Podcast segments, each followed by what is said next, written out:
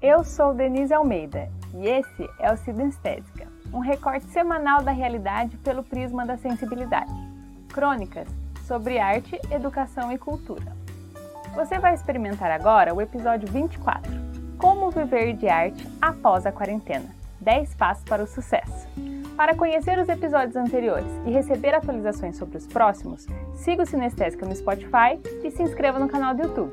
Coloque os fones de ouvido e aproveite a viagem sensorial. São dicas que eu preciso seguir, né? Porque quem vê pensa que eu tô com a vida ganha.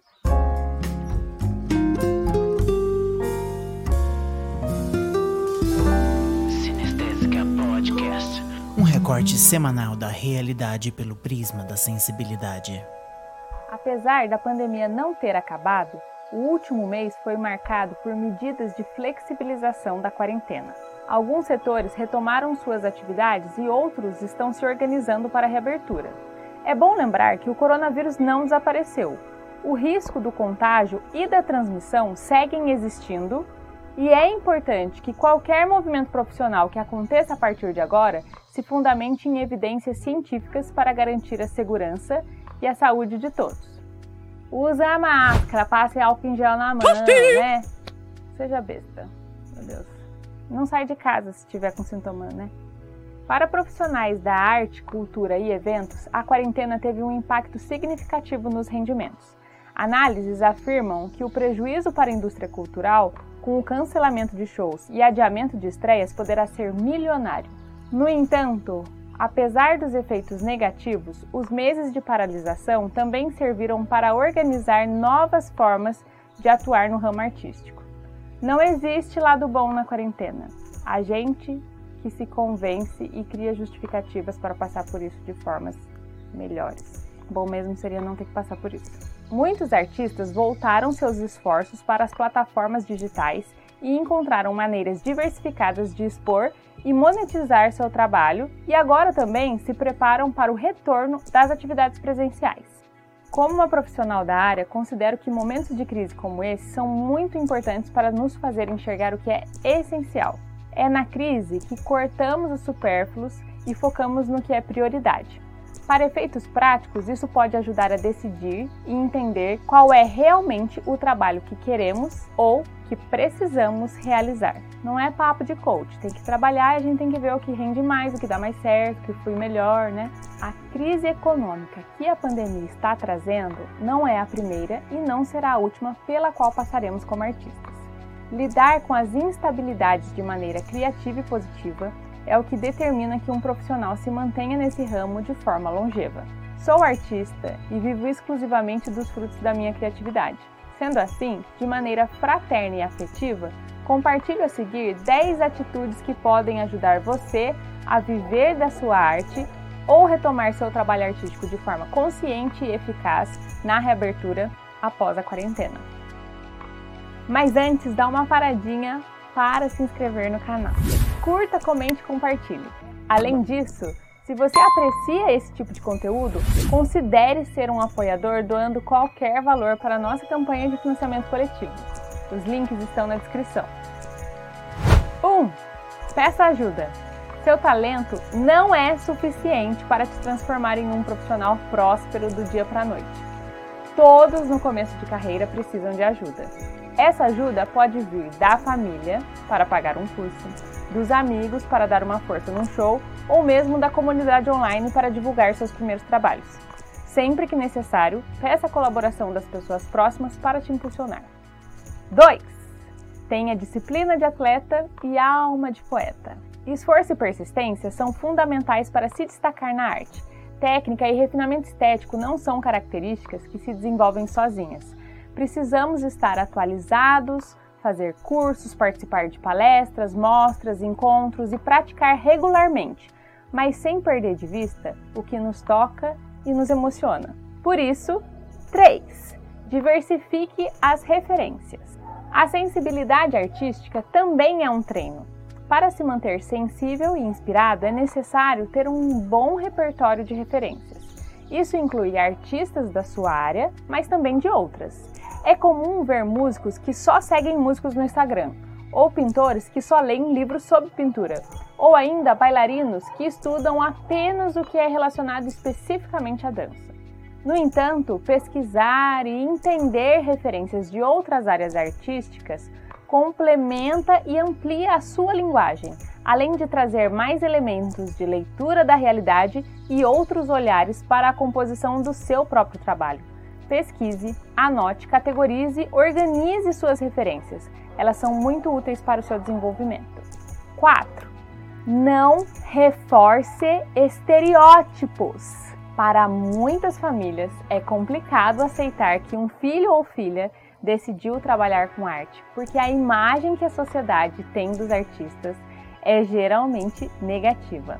Muitos de nós trabalhamos fortemente para acabar com esses estereótipos, mas ainda somos vistos como desequilibrados, como pessoas indisciplinadas, sem compromisso ou pior, como promíscuos ou viciados.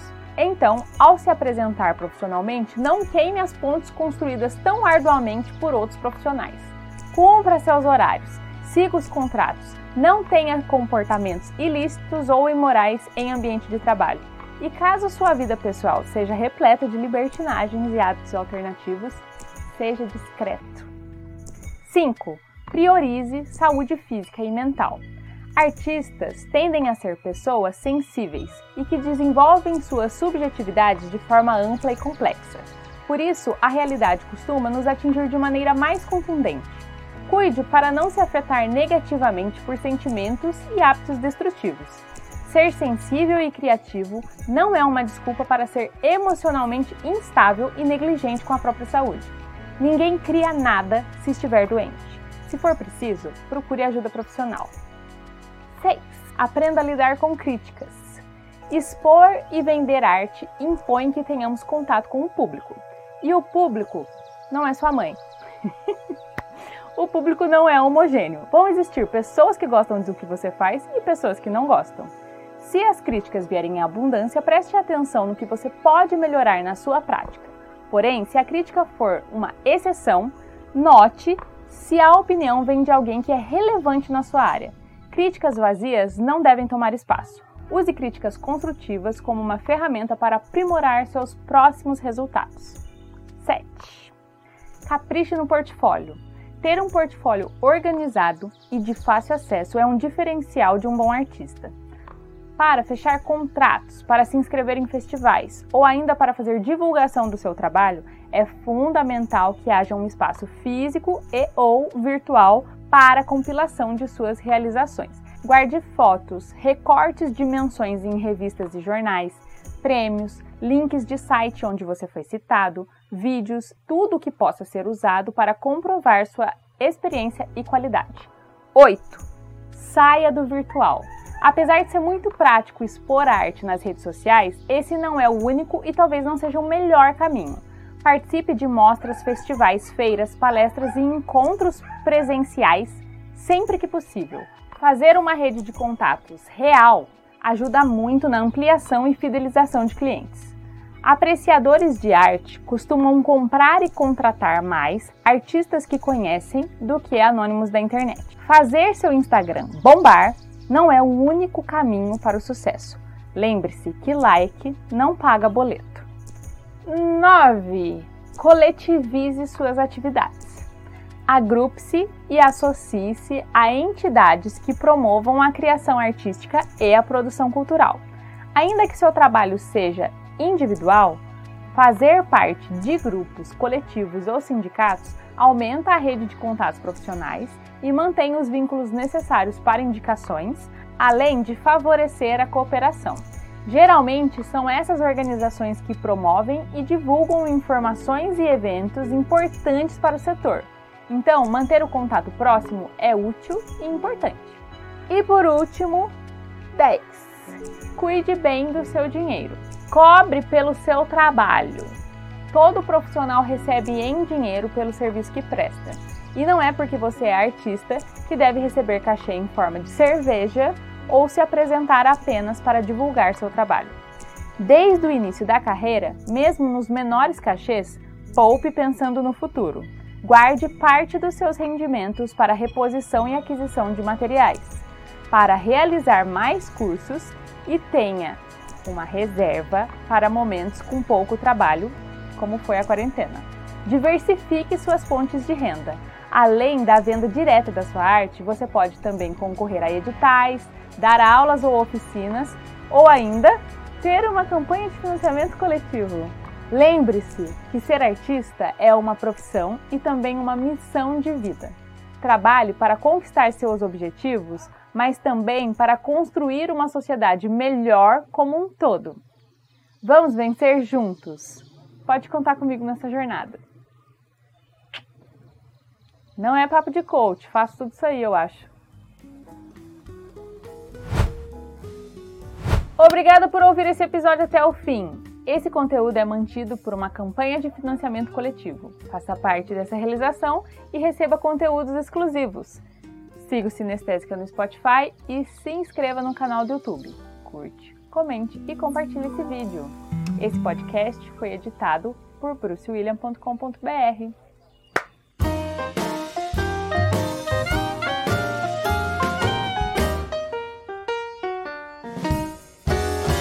Este podcast foi editado por brucewilliam.com.br.